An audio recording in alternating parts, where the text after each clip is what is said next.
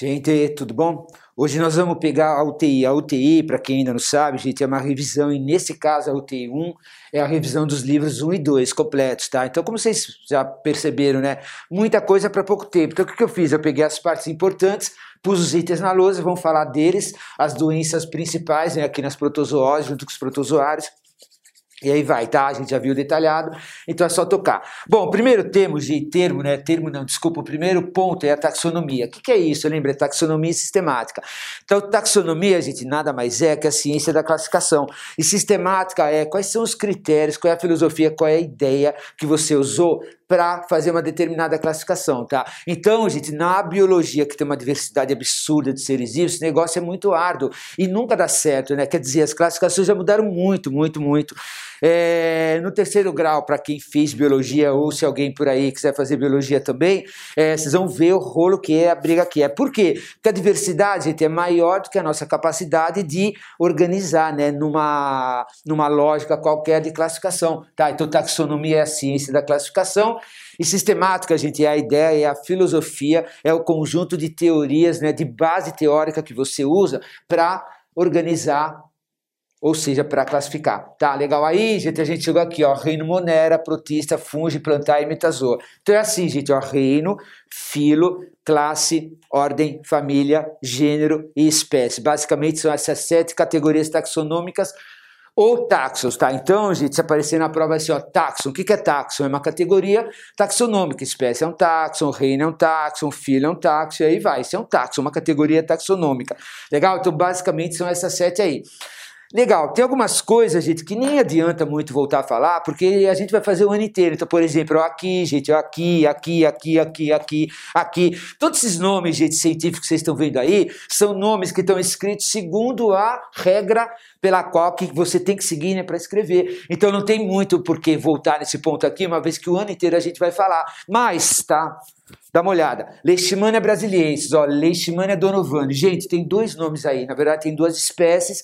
As espécies sempre têm dois nomes, tá? Então, Leishmania brasiliensis, uma espécie. Leishmania donovani, a outra espécie. Legal? Mas, gente, a primeira palavra que compõe o nome da espécie é o gênero. Então, o gênero, gente, é leishmania. Aqui é o mesmo gênero. Então, olhando aqui ó, e aqui, você está vendo um gênero só.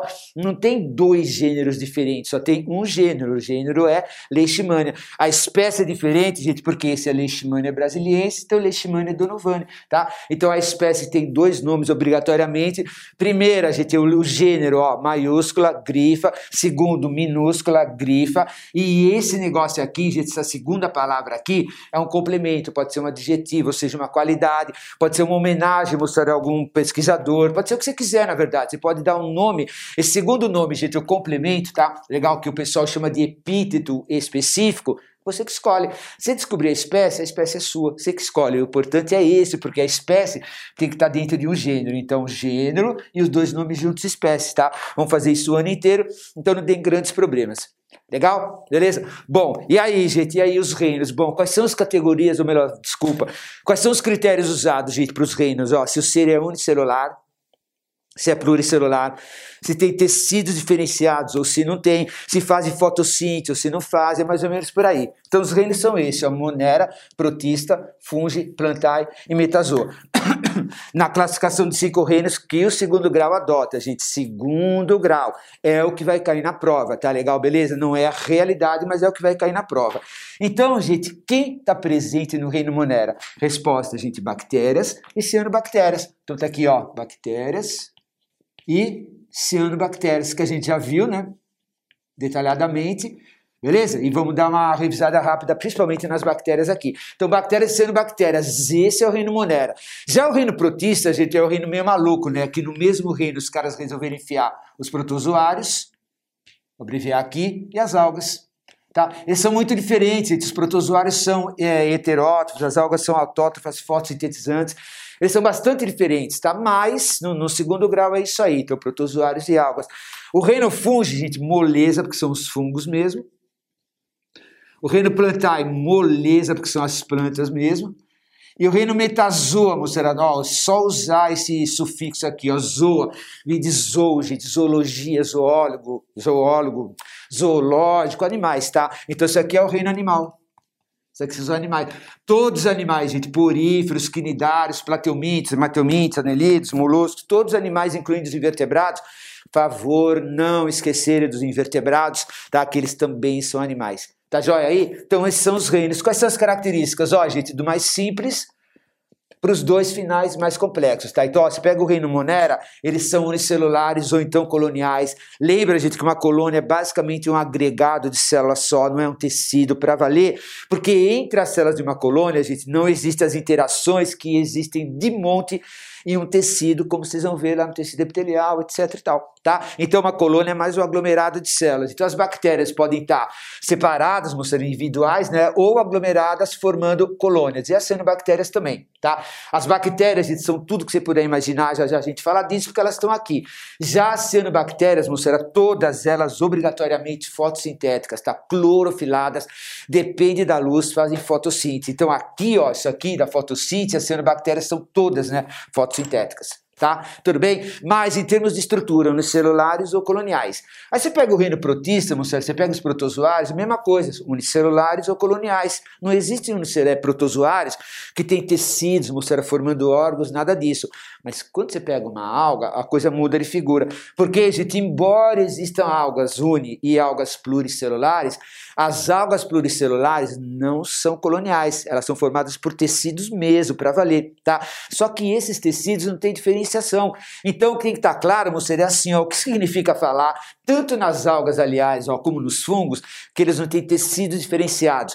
Significa falar, gente, que tecidos ele tem, ó, tecidos, ó, com tecidos, mas esses tecidos não são diferenciados no sentido, gente, que esses tecidos não vão formar é, estruturas que têm uma função muito bem definida. Se pegar uma alga e um fungo, mostrar todas as células do corpo de uma alga e do fungo têm aproximadamente, meio grosso modo, uma função semelhante. Agora, se pegar uma planta, gente, ou nós, a coisa muda totalmente de figura. Então, na planta ou nas plantas, você vai ver, ó, epiderme, tá? Aí você vai ver, gente, colênquima, esclerênquima, parênquima, uma porrada de tecidos lá. Nos animais, gente, é mais complexo ainda, ó, tecido epitelial, tecido conjuntivo, tecido nervoso, nervoso, tecido muscular, eles têm funções diferentes entre um em relação ao outro. E essa diferenciação de funções tá, e estrutural também não existe nem nas algas e nem nos fungos. É por isso que a gente fala, gente, que os tecidos das algas não são diferenciados ou não são verdadeiros.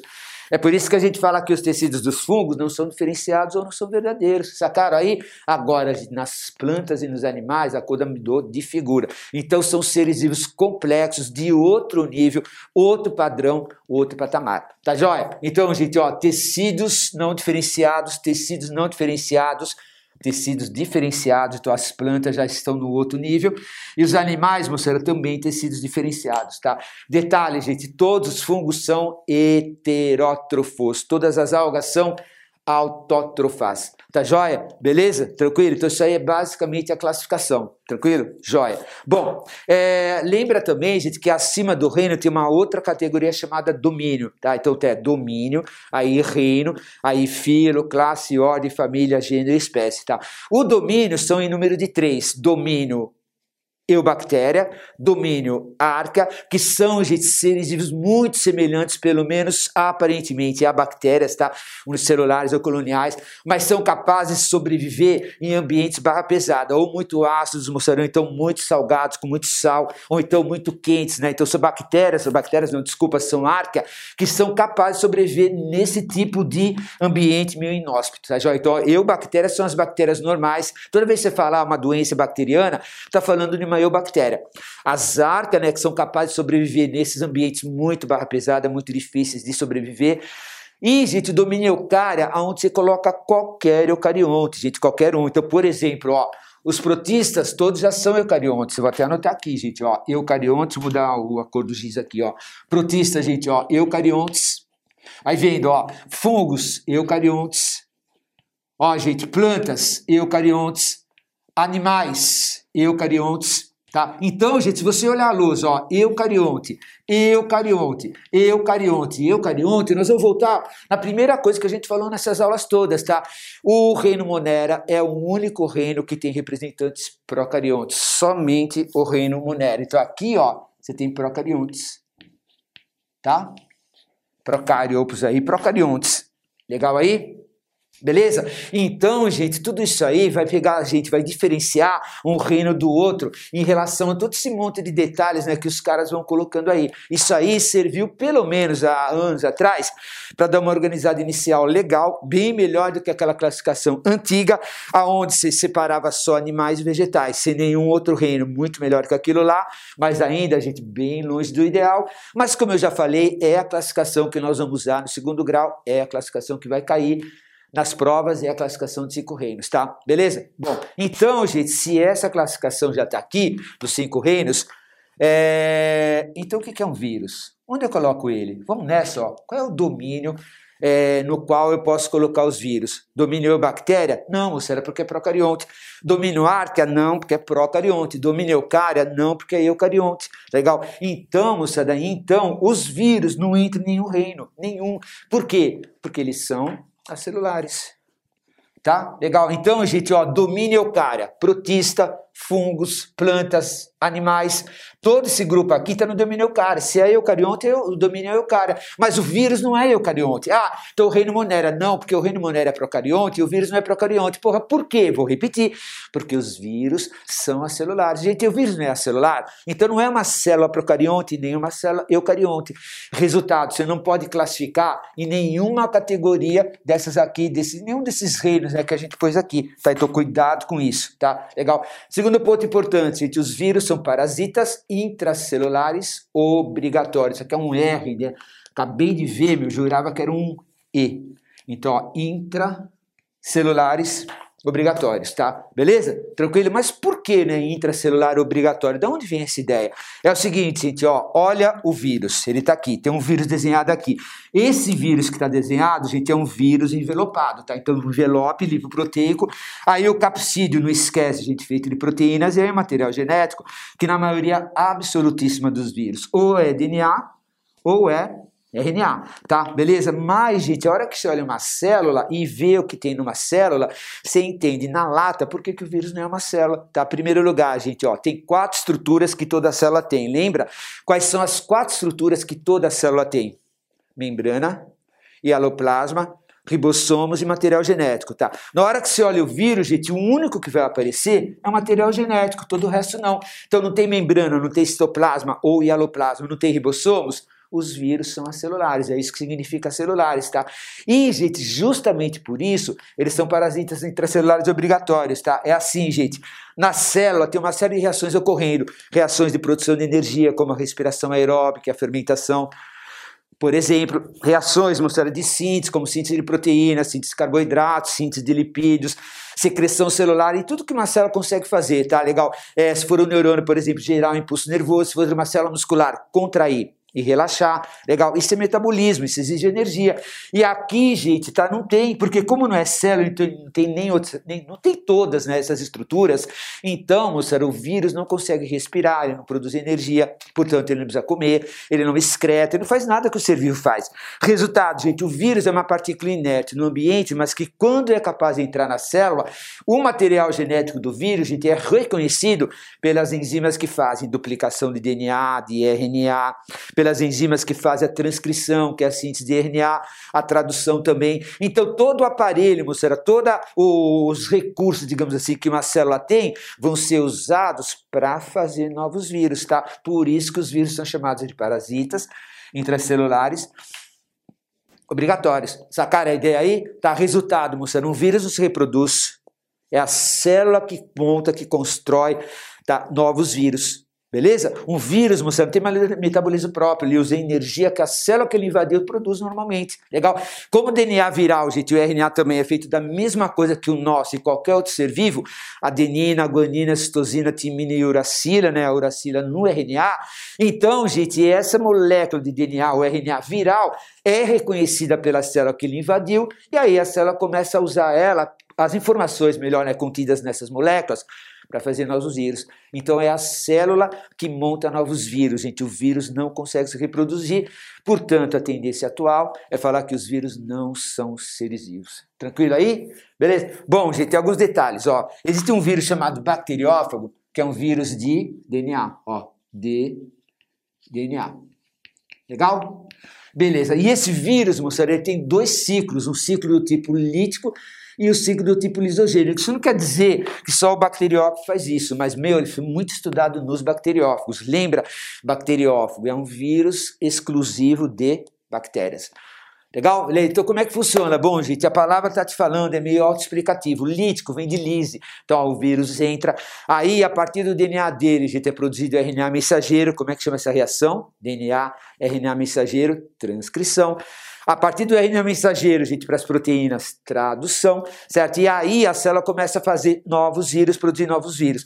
Assim que os novos bacteriófagos estiverem prontos, eles vão lá, rompem a membrana, ou a parede celular, a membrana, é, as duas, na verdade, a membrana, a parede celular da bactéria e sai. Legal, a bactéria sofreu lise, daí o ciclo lítico, tá? Então essa palavra lítico está relacionado à lise, que é o processo de rompimento. A palavra lise significa rompimento, quebra, qualquer coisa semelhante. Sacaram aí? Portanto, gente, entrou na bactéria, a bactéria reproduziu, construiu novos vírus, eles rompem a bactéria e sai fora. A bactéria morreu, eles vão atacar outra. Isso é o ciclo lítico. O ciclo lisogênico, gente, é um pouquinho mais específico, funciona assim, ó. O DNA do vírus entra, né, ele é injetado na bactéria, e aí o DNA do vírus, gente, integra no DNA bacteriano e fica lá, quieto, sem fazer nada. Conforme essa bactéria vai reproduzindo, gente, naquele processo chamado divisão binária, o DNA viral vai junto, então, ó, para duas, depois quatro, oito, dezesseis, daí a pouco você tem milhões e milhões de bactérias, moça, que tem um pedaço do DNA viral delas. Esse ciclo, aonde a lise não ocorre imediatamente, gente, e o DNA vai sendo transmitido para a descendência, para a descendência, é chamado de ciclo lisogênico. Tranquilo até aí? Beleza? Esse é o primeiro ponto, tá? O detalhe, moçada, é que o ciclo isogênico pode virar lítico. Vocês não podem esquecer. Por quê? Pensa, gente, é fácil, ó.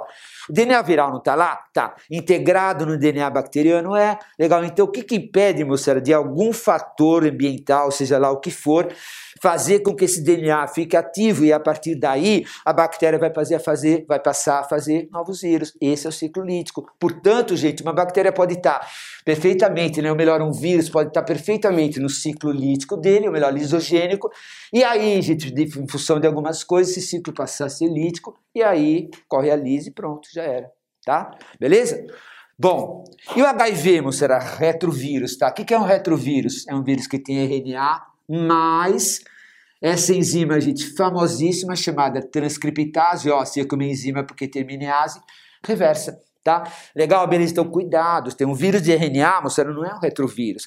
Para ser retrovírus tem que ter o RNA, e essa enzima é chamada transcriptase reversa. Esse vírus ficou famoso porque ele causa uma doença né, complicada chamada AIDS, síndrome da imunodeficiência adquirida, que é uma doença, gente, aonde a principal célula ou uma das principais, ó, uma das células centrais do sistema imunológico é atacada, é parasitada e é sofre lise em função da ação desse vírus aí. O nome dessa célula, gente, é linfócito T CD4, tá? Então vamos anotar aqui, ó.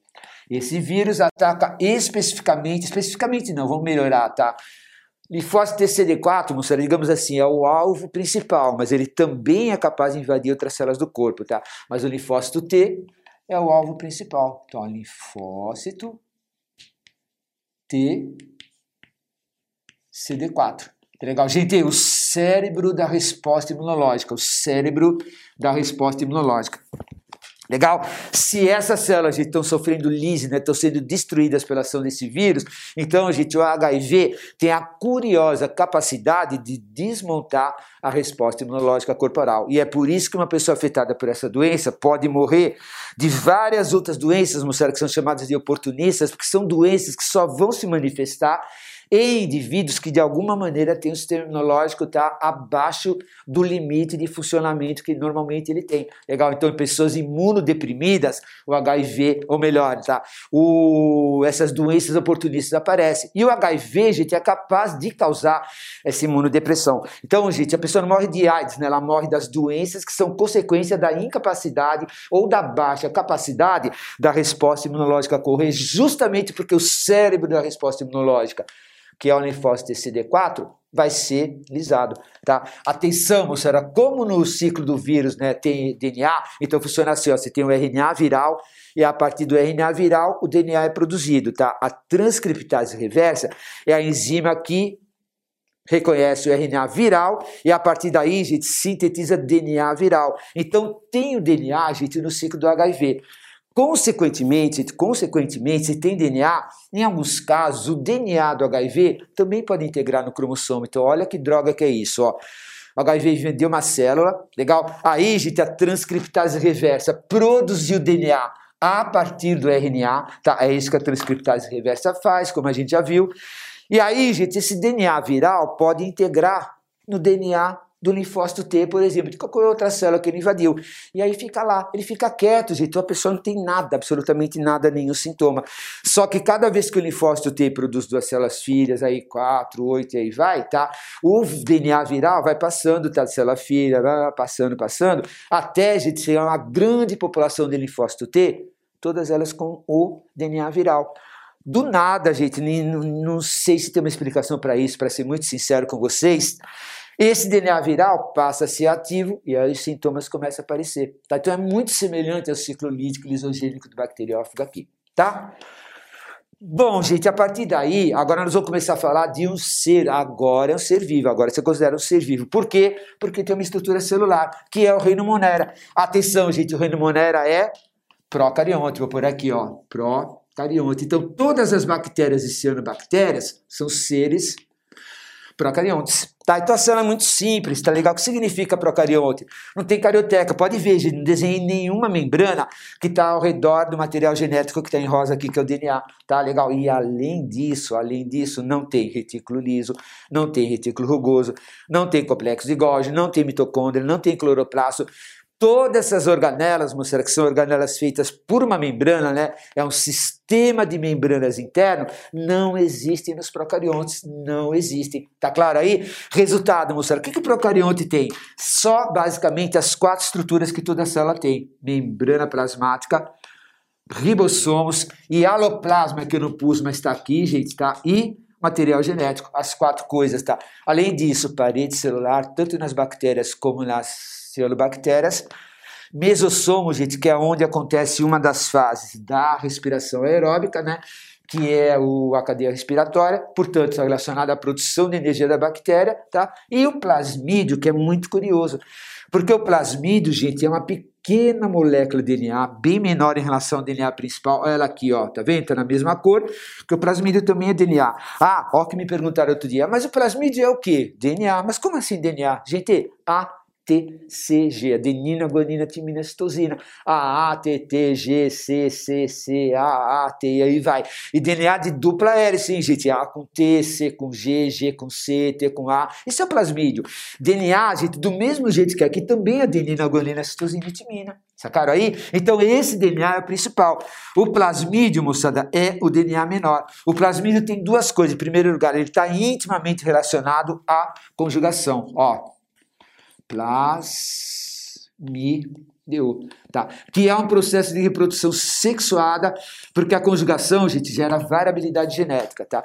Em segundo lugar, o plasmídio é importante porque normalmente, mas nem sempre é no plasmídio, que os genes, gente, que codificam enzimas capazes de degradar antibióticos estão localizados, tá? É por isso que a gente fala que nos plasmídios existem genes para resistência a antibióticos. Portanto, gente, se uma bactéria com plasmídio com gene para resistência transferir esse plasmídio, gente, para outra bactéria que não tem o gene para resistência, agora ela tem, porque ela acabou de receber o plasmídio que tem o gene para resistência da bactéria original. Sacaram aí? Resultado, mostrando uma bactéria que era sensível originalmente a um determinado antibiótico, passou a ser resistente. Legal? Olha, era sensível passou a ser resistente. Legal, o que, que é isso? Variabilidade genética, reprodução sexuada, o plasmídio está diretamente relacionado. Legal? Tirando isso, gente, uma coisa que cai muito em bactérias são coisas que vocês vão ver detalhadamente. Assim, ó, você pegar as bactérias como um todo, lembrando a vocês, gente, que o grupo é altamente heterogêneo, portanto, tem bactéria de todo tipo que você imaginar. Olha o que vai aparecer. Algumas bactérias são respiradoras, fazem respiração aeróbica, precisam de oxigênio, outras morrem na presença de oxigênio, são anaeróbicas, outras fazem fermentação, algumas são fotossintéticas, outras são heteróbitas, algumas são quimiosintéticas. Então, isso era tudo que vocês vão aprender. De metabolismo, fotossíntese, respiração, fermentação, quimiossíntese, começou nas bactérias. A gente só herdou isso ela. Não é à toa, gente, que a gente fala que as bactérias inauguraram a vida no planeta, tá legal? Formataram toda a atmosfera, toda a biosfera para a gente chegar onde a gente está hoje. Legal? Olha, respeito com as bactérias, de verdade, tá? E agora as protozooses. Quais são as principais, gente? Doença de Chagas, leishmaniose, giardias. Repara que eu parei aqui, são só as principais, tá? Mas ó, doença de Chagas, flagelado. Leishmaniose, flagelado. Giardias, flagelado. Os caras gostam de cobrar que tipo de protozoário, gente, causa que tipo de doença. Então, ó, os flagelados, protozoários com flagelos, doença de Chagas, leishmaniose, giardíase. Tá? Aí vem o outro grupo, gente, chamado sarcodina, né? que é o grupo dos protozoários que fazem pseudópodes.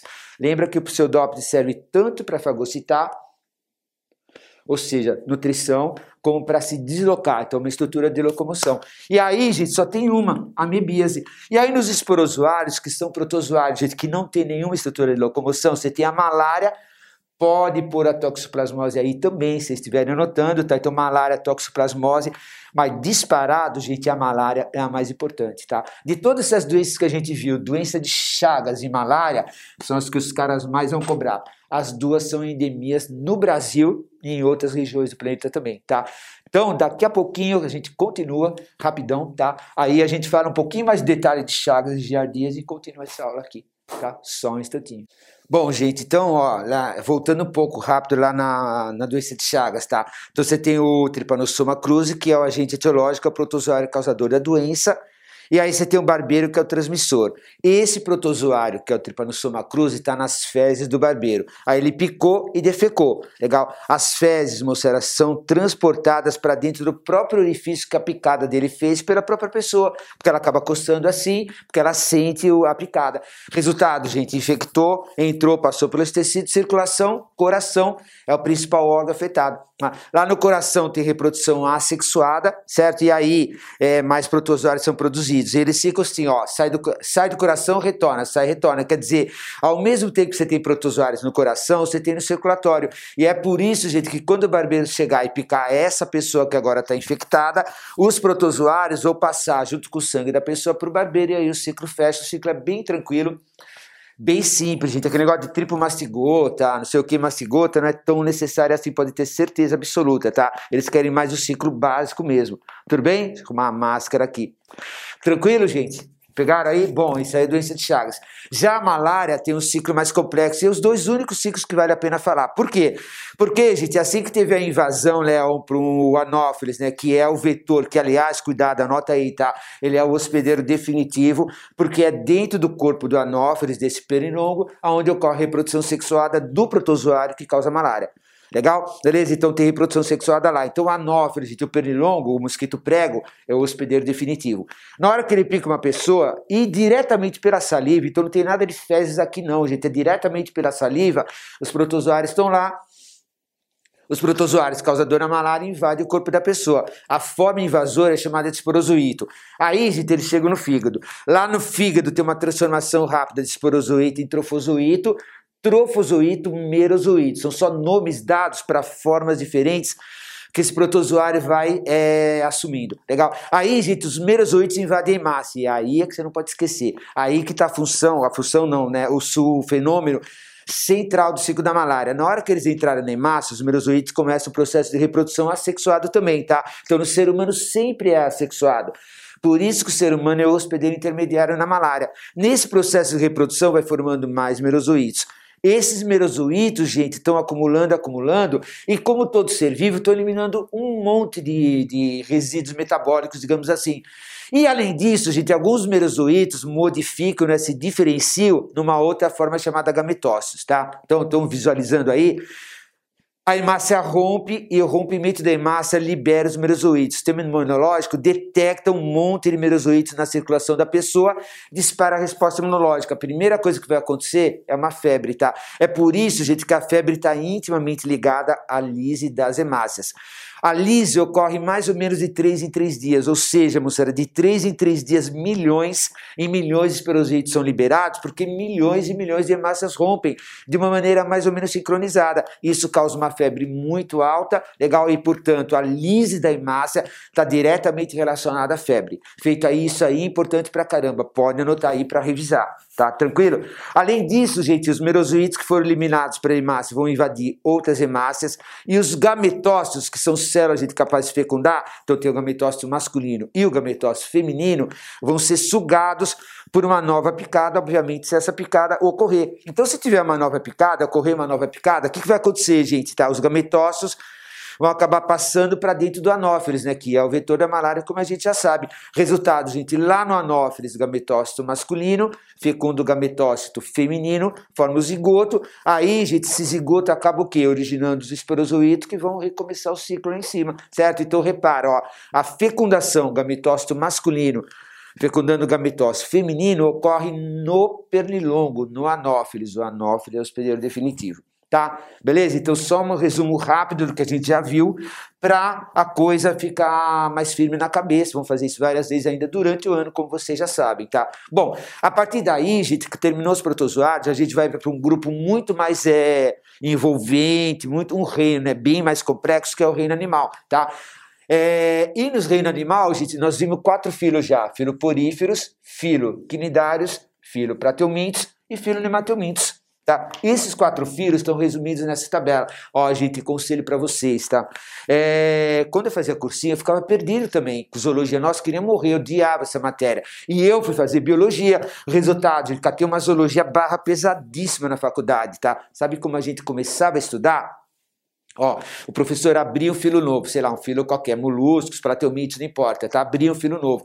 A primeira coisa que a gente fazia, a gente ia pegar o livro, as anotações de aula, né, numas, porque professor de universidade não é muito chegado em fazer louça arrumadinha, não, vocês vão tomar um susto quando vocês verem isso mas tudo bem. E aí, gente, a primeira coisa que a gente fazia, catar algumas anotações que a gente tinha, pegar o livro e a primeira coisa, tabelão. Nesse tabelão, mostrar a classe, a característica de cada classe que ele falava lá, num nível de detalhe bem alto, legal. Todas as características de história, nervoso, o que, que tinha, etc e tal. E isso aí já dava uma fixada inicial da matéria para a gente ir em frente, legal. Então, um dos melhores jeitos de aprender zoologia, além de usar embriologia, que eu nem vou falar nessa revisão, gente, porque ainda precisa encorpar, e aí a gente volta a falar, é fazer tabela. Essas tabelas, moçada, vocês que têm que fazer. A melhor coisa que vocês vão fazer é fazer tabela de zoologia. Mas eu fiz essa para a gente poder resumir, tá? Então, poríferos, quinidários, plateumintos e nemateumintos, tá? Os poríferos são a coisa mais legal, porque, ó, embriologicamente falando, não tem nenhuma característica. Então, ó, triblásticos, diblásticos, protostômios, simetria bilateral, acelomados, pseudocelomados, nada, nada. Nenhum desses termos, moçada, cabe nos poríferos por um motivo simples. O embrião só vai até a blástula. Como na blástula não tem ectoderme, nem mesoderme, nem endoderme, não dá para definir nenhum desses termos aqui. Então, gente, a única coisa que dá para falar é a simetria radial que alguns poríferos têm, porque alguns poríferos são assimétricos, por incrível que pareça. Portanto, gente, é o mais legal de todos aqui, ó. Nada, nada, nada e nada. Tá legal? Simplesmente isso. Feitos por isso são da hora, moçada, é muito fácil de estudar, não tem nada. Legal? Beleza. Aí vamos pegar os quinidários, moçada, de todos esses termos, protostoma, simetria bilateral, acelomados, o único que dá para falar aqui, gente, é triblásticos, eles têm só ectoderme e endoderme. Mas por quê? Nos poríferos, chegou na blástula, parou. Então não tem nem ecto, nem meso, nem endo. Você não pode falar que ele nem é di, nem é tri, porque ele não é nenhum dos dois, tá? Mas nos quinidários, o movimento embrionário vai até a gastro. E lá na gastro vai aparecer a ectoderme e a endoderme. A ectoderme origina o sistema nervoso e a endoderme origina o sistema digestório. Lembra disso? Resultado, moçada, os poríferos são diblásticos porque tem ecto e endo. E outra coisa que dá para falar aqui, né, que eu já estava esquecendo, é que a simetria, gente, nos quinidários, a simetria é radial. Então, gente, animais para valer mais complexos mesmo começaram nos plateumintes, que são o grande filo, o filo revolucionário. Porque, gente, ó, apareceu os três folhetos embrionários, porque o embrião de um plateuminto avança, ele não para na gastro, gente, exatamente na gastro, ele vai para frente, numa espécie de gastro, digamos assim, avançada, aonde, moçada, já aparece o quê? Os três folhetos embrionários, que são a ectoderme, a mesoderme e a endoderme, tá? Então, na hora que você fala, gente, que eles são triblásticos, você está falando que eles têm ectoderme, mesoderme e endoderme. Lembrando, a ectoderme origina o sistema nervoso, a mesoderme vai originar a musculatura, vai originar, gente, o sistema excretor e também vai originar o sistema reprodutor. Então, todos os sistemas apareceram aí, tá? Legal? É, tribrásico, é isso que significa. Protostomes, ó, o blastóporo origina a boca, nós vamos ver melhor isso lá na embriologia, mas vai acostumando, o blastóporo origina a boca. A simetria, gente, é bilateral e isso é a primeira vez, e pela primeira vez eles também são acelomados, tá? Os termos acelomado, pseudocelomados e celomados só funcionam para animais triblásicos. Se animal não é triblásico, você não pode falar nem acelomado, nem pseudocelomado e nem celomado. É por isso que nenhum dos termos desses aqui, ó, vão aparecer aqui nos quinidários, é só para triblásticos, tá? Legal. Gente, acelomados, primeira vez. Triblásticos, primeira vez. Simetria bilateral, primeira vez, tá? Legal, pelo menos isso. O protostome tem um leve probleminha que lá na frente na embrio eu converso com vocês novamente, certo? Na hora que você pega o nemateuminto, você começa a ver, gente, por que que dá para afirmar que tem toda uma linha evolutiva nos animais que vieram dos plateumintos. Ó, triblástico, triblástico, protostomes, protostomes, simetria bilateral, simetria bilateral. A grande diferença, gente, é que é pela primeira vez o animal pseudocelomado apareceu no pedaço, tá? Então os plateumintos são acelomados, os hemateumintos pseudocelomados. Tá joia? Então essa tabela é legal, dá uma revisada legal e também é um resumo legal para vocês consultarem à vontade, mas faz a tabela de vocês, gente, que é o maior galho, vão aprender muito feito aí. Sistema digestório, mostrando nos poríferos não tem. Por que mesmo? Não tem endoderme. Quem origina o sistema digestório é a endoderme. Não tem endoderme no embrião dos poríferos, então não tem sistema digestório, tá? Nos quinidários, moçada, já tem a endoderme, porque como eles são diblásticos, então apareceu quem mesmo? A ectoderme e a endoderme. Então agora a gente apareceu o quê? Apareceu o sistema digestório, porque ele é originado pela endoderme. Apareceu também, gente, o sistema nervoso, apesar de ser difuso, né? O nome é rede nervosa difusa, porque tem a ectoderme. Então, voltando, mostrar, a ectoderme vai originar a rede nervosa difusa, o sistema nervoso de modo geral. E a endoderme, o sistema digestório, só que ele é incompleto ainda, tá? Portanto, gente, vamos fazer um negócio aqui. Nos poríferos, gente, eu ir para cima, ó. Nos poríferos, a digestão é só intra. Então, ó, digestão intra. Só. Tá legal? Eles não têm cavidade digestiva. Digestão extracelular, gente, é aquela que ocorre na cavidade digestiva. E eles não têm cavidade digestiva. Então, toda a digestão é intracelular, usando lisossomos, as enzimas digestivas dos lisossomos lá. Tá? Aqui, gente, a digestão é, em parte, extra, ou seja, ocorre na cavidade digestiva em parte intra, ou seja, gente ocorre dentro da célula, tá? Então a mistura da digestão que ocorre na cavidade digestiva, que é extracelular, e dentro da célula que é intracelular. Aqui é a mesma coisa, gente, ó, é extra, ou seja, na cavidade digestiva, e intra, gente, ou seja, dentro da célula. Legal? Já nos nemateumintos, uma coisa importante, gente, pela primeira vez digestão totalmente extracelular celular. Legal, então a digestão extracelular, gente, começou nos nemateumintos. Beleza? Por isso que essa tabela é bacana. Aí daí para frente é moleza, moçada. É assim, ó, a simetria bilateral define uma região anterior do corpo, tá? Então só existe região anterior e posterior, ou seja, cabeça e cauda, se a simetria for bilateral. É por isso, gente, que seu cachorro tem cabeça e cauda, porque a simetria dele é bilateral. A gente também, embora a cauda não seja bem o que é aplicável para nós, moçada, cabeça, região anterior e posterior lá embaixo, nos pés. Sacaram aí? Resultado, toda vez que você tem uma região anterior e posterior, você tem uma estrutura chamada cabeça aparecendo. Nessa estrutura, você tem um acúmulo, aglomerado de neurônios, tá? Legal? No nosso caso, chama encéfalo, no cachorro chama encéfalo, tá? Cérebro, gente, é uma das partes do encéfalo, tá? Agora, moçada, aqui não é encéfalo nem cérebro, porque não chega nesse nível de complexidade. Os caras chamaram de gânglios cerebrais. Aqui também, gânglios cerebrais. Anota, moçada, só animais com simetria bilateral vão definir a cabeça na região anterior e gânglios cerebrais está nessa região. Ou seja, somente animais com simetria bilateral é que você tem uma centralização do sistema nervoso.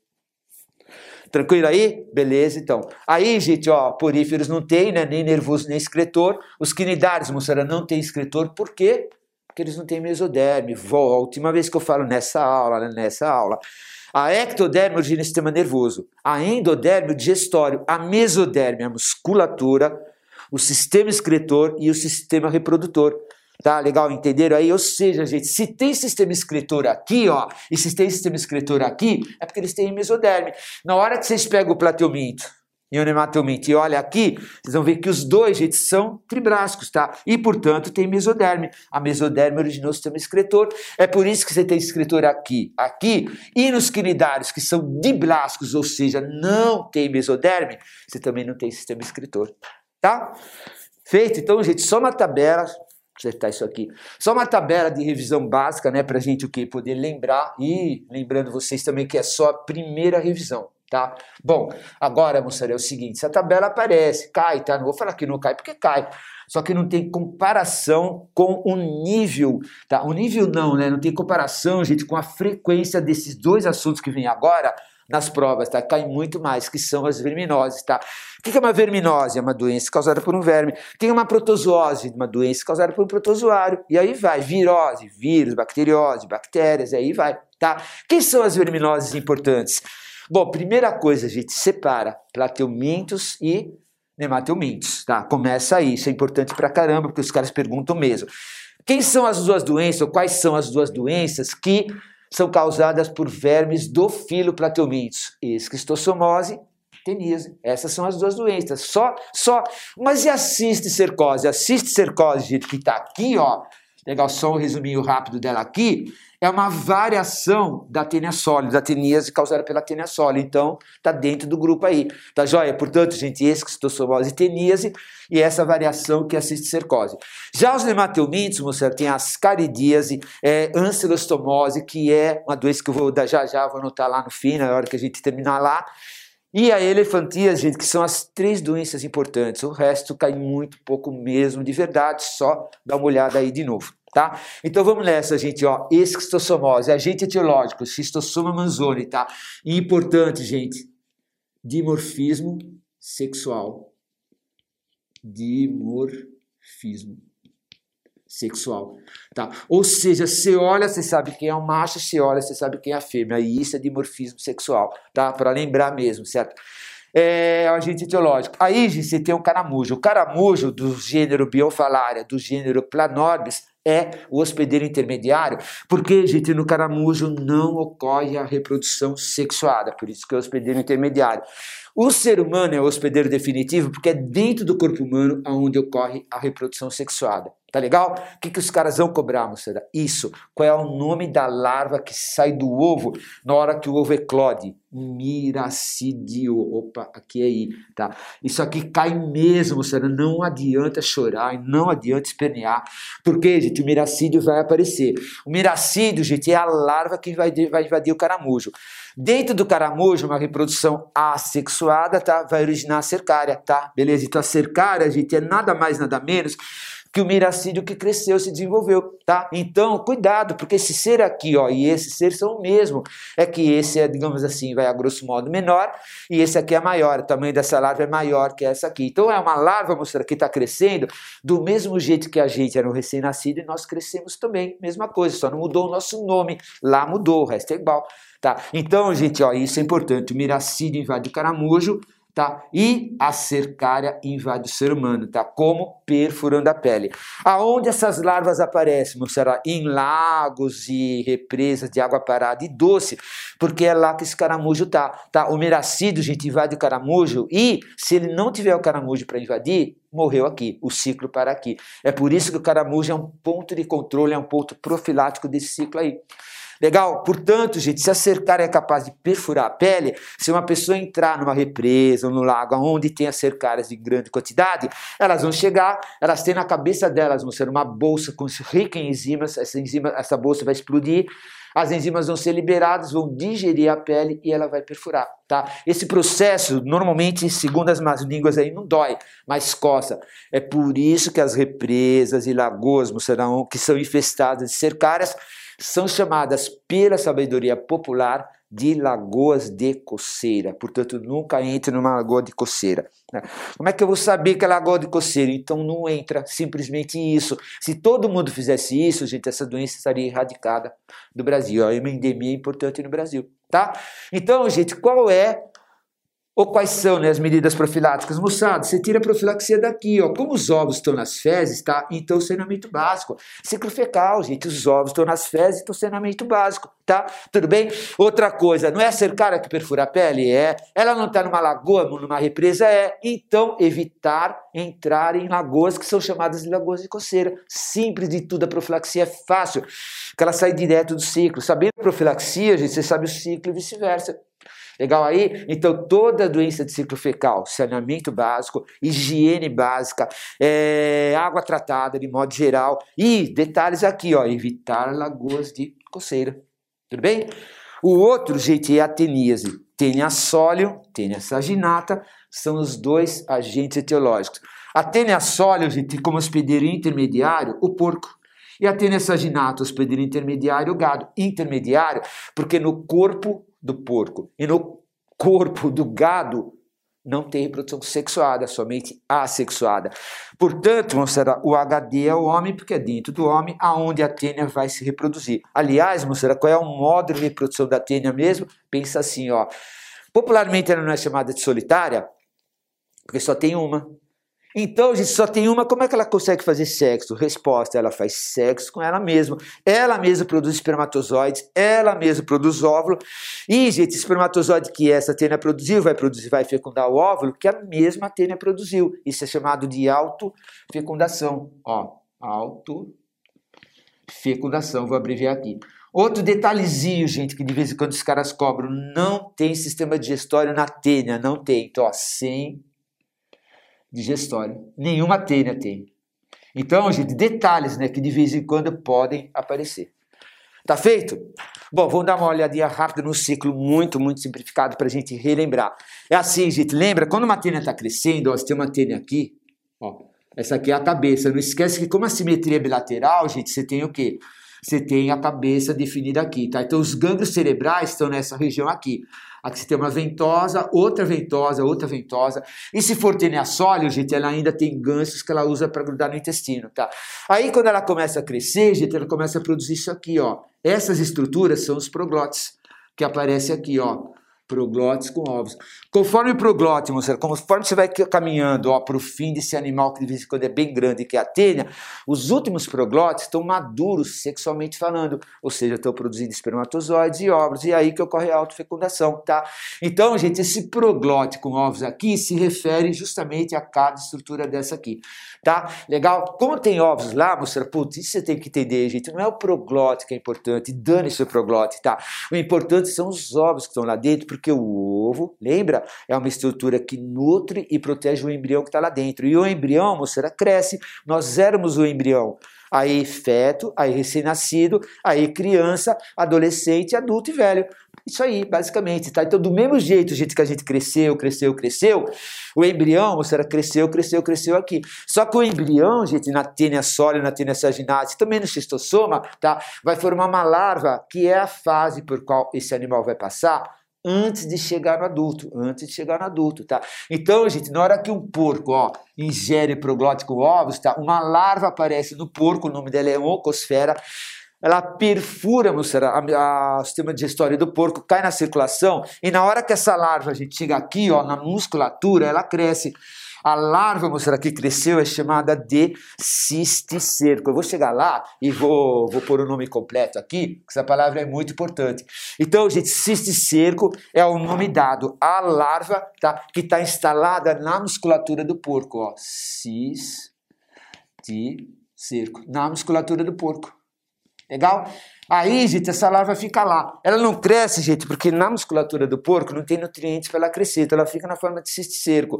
Ela vive um tempo lá, ela vai acabar morrendo, inclusive, lá. Então, gente, para ela atingir o ser humano, esse porco tem que ser consumido é, de maneira mal passada, porque a falta né, de calor é, não vai matar o cisticerco. E aí, quando a pessoa ingere, moçada, o cisticerco, ó, agora está no ser humano, o cisticerco cai, e aí, como ele é uma larva, gente, toda larva faz o quê? Cresce, então ele vai crescer. Esse crescimento do cisticerco vai originar a tênia adulta. Essa cara aí, ó, que tem uma adulta aí, aí reprodução sexuada, né, por autofecundação, aí os ovos estão liberados. Ou seja, moçada, é dentro do ser humano que ocorre reprodução sexuada, o ser humano é o hospedeiro definitivo. Legal?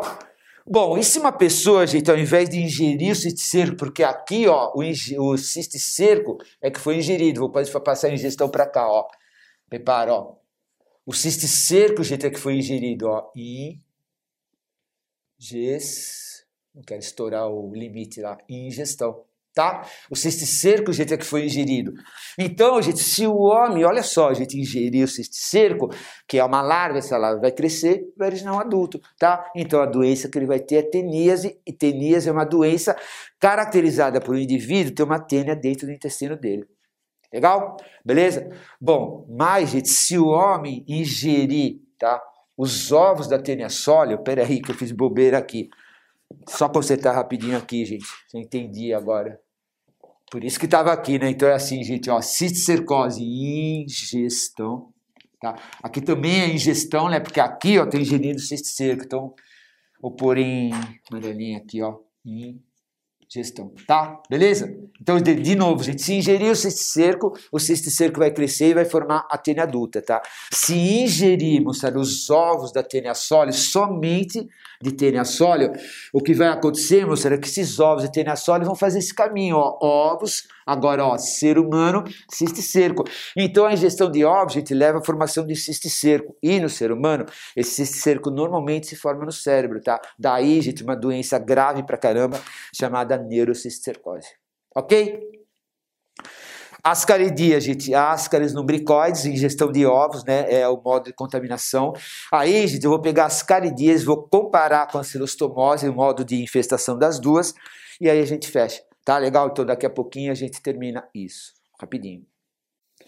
Bom, gente, então as caridias está lá, tá legal? Então, ascaris lumbricoides é o agente etiológico causador da doença o modo de pegar essa doença é ingestão de ovos. Então, os caridíase já é causado por hematelmintes. Então, de novo, ó, plateumintes, esquistossomose, teníase, nematelmintes, as caridias, e agora eu vou chegar lá e vou pôr os outras, as outras doenças, tá? A outra, gente, é a ancilostomose, tá? Então, nematelmintes também, ancilostomose. Tá? Legal? Então, aqui, gente, qual é o agente etiológico? Ancilostoma, duodenale, do Denali. Ó, aquilo que eu falei, gente, ó, o nome de uma espécie, duas palavras, primeiro em maiúscula é o gênero, segundo em minúscula é o epíteto, ou seja, moçada, o complemento, e grifos dois, tá? Legal, isso nós vamos falar o ano inteiro aí, tá? Zoologia melhor inteiro. Filostoma do Denali, só que tem outro. De vez em quando os caras enchem com isso, assim, ó, Necator americanos. Necator americanos. Tá? Então esses dois vermes, gente, vão causar a ancilostomose, os dois. A diferença é mínima, gente. Os sintomas são parecidos, muito semelhantes. Na verdade, o tratamento também não é muito diferente, não.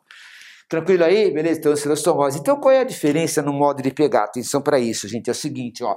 A ancilostomose, ou melhor, a ascaridíase, ela é transmitida, né? Ela é pega pela ingestão de ovos de ascaris lumbricoides. Esses ovos podem estar na água.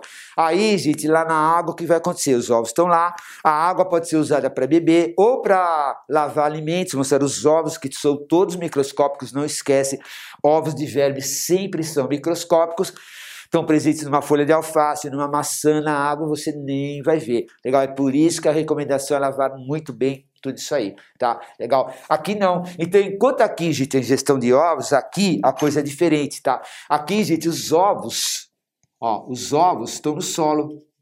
Legal. Lembra, gente, o que é um ovo mesmo? Um ovo é uma estrutura que nutre e protege o embrião. Então, o importante do ovo é o embrião que está lá dentro, porque esse embrião vai crescer, vai originar a larva, a larva vai crescer e vai originar um adulto. Entenderam aí? Por isso que o embrião que está dentro do ovo é tão importante da história. Então, gente, os ovos estão no solo, aí, gente, ele vai eclodir, ó, as larvas também estão no solo, ó, larvas de solo. E essas larvas aí ficam andando para lá e para cá no solo, de maneira que se ela encontrar um pé, moça, ela está descalço nela, ela consegue grudar e perfurar. Olha isso, cuidado, cuidado, cuidado. Na esquistossomose, gente, que vocês estão vendo aqui, também tem uma larva perfuradora. A larva também perfura a pele, tá? Mas essa larva, gente, da esquistossomose é aquática, ela está numa lagoa, numa represa, qualquer coisa semelhante, tá? Que é a cercária. Lá não, moça, a larva está no solo. Então aqui você pega entrando na água, a larva perfura sua pele. Aqui, gente, dá para pegar pisando no solo, a larva perfura sua pele. Então, cuidado, a perfuração da pele é a mesma. Mas a região, tá, o local onde a larva está, não. Solo e, na esquistossomose, água. Tá? Então, gente, as larvas estão no solo, ó, penetram pela pele. Penetram pela pele. Tá? Essa é a Ancelostomose, tá? Detalhe importante, moçada, entrou no corpo pela pele, caiu no circulatório. Aí passa, lembra disso, ó. Fígado, coração, pulmão. Lá no pulmão, gente, ela forma a cutícula, que é uma estrutura, uma substância que vai proteger esses hermes de uma digestão, gente, porque o que eles querem fazer é sair do pulmão e retornar para o intestino delgado. Para isso, eles começam a subir pelo sistema respiratório, as larvas, tá? dá uma tosse legal.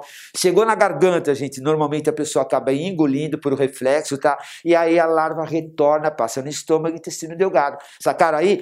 Lá no intestino delgado elas não vão morrer mais digeridas, porque agora a cutícula está pronta. Aí é só crescer e começar a colonizar o intestino delgado da pessoa. Feito? Legal. Essa passagem, moçada, pelo pulmão, gera sintomas de pneumonia, tanto no, na ancilostomose como nas caridias. E anota isso, grifa, faz alguma coisa aí, tá? Então, gente, tanto nas caridíase, ó, como na ancilostomose, caridíase, como na ancilostomose, você pode ter sintomas de pneumonia.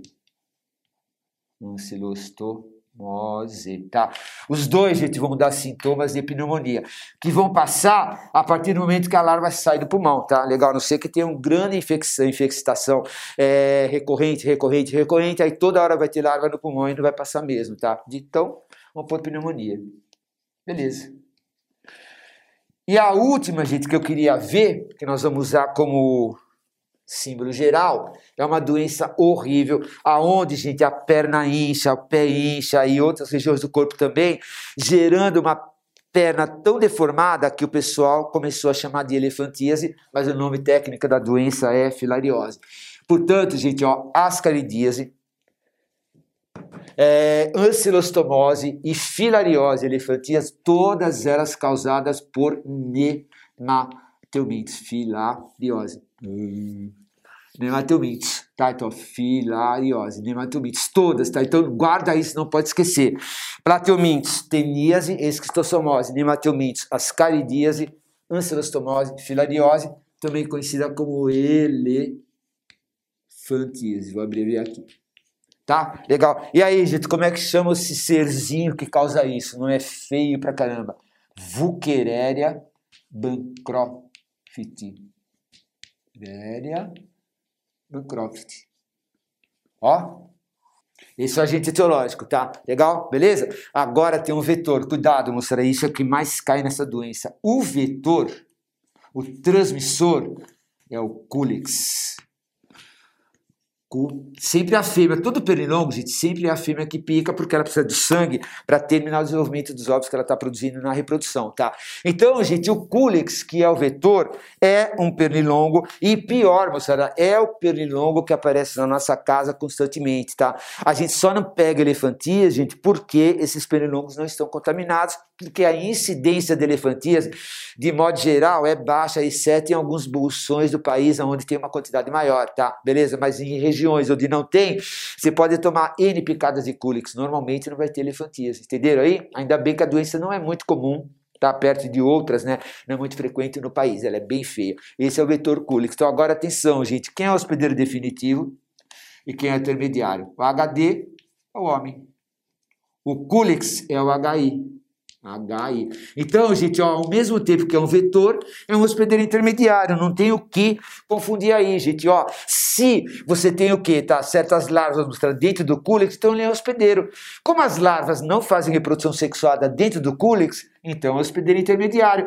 Como as larvas estão dentro do cúlix, moçada, se ele picar, ele vai transmitir. Então, nada impede, nada, muito pelo contrário, gente, que um, um animal do ciclo seja um vetor e hospedeiro intermediário, e até hospedeiro definitivo, como no caso da malária, tá? Então, HD é o homem. E aí, gente, qual é o sistema afetado? Sistema linfático. É o sistema afetado. É isso. Tá? Gente, eu espero que essa aula tenha ajudado, tá? É, como vocês podem ver, bem resumão mesmo, resumo do resumo, mas dá para lembrar um monte de coisa. Portanto, eu espero que realmente tenha ajudado. Faz as tabelas, usa a tabela que a gente fez, mas faz as tabelas também, legal. E, gente, como sempre, né, bons estudos e como sempre, cuidem-se, toma cuidado, se cuida. Até a próxima aula, tudo de bom.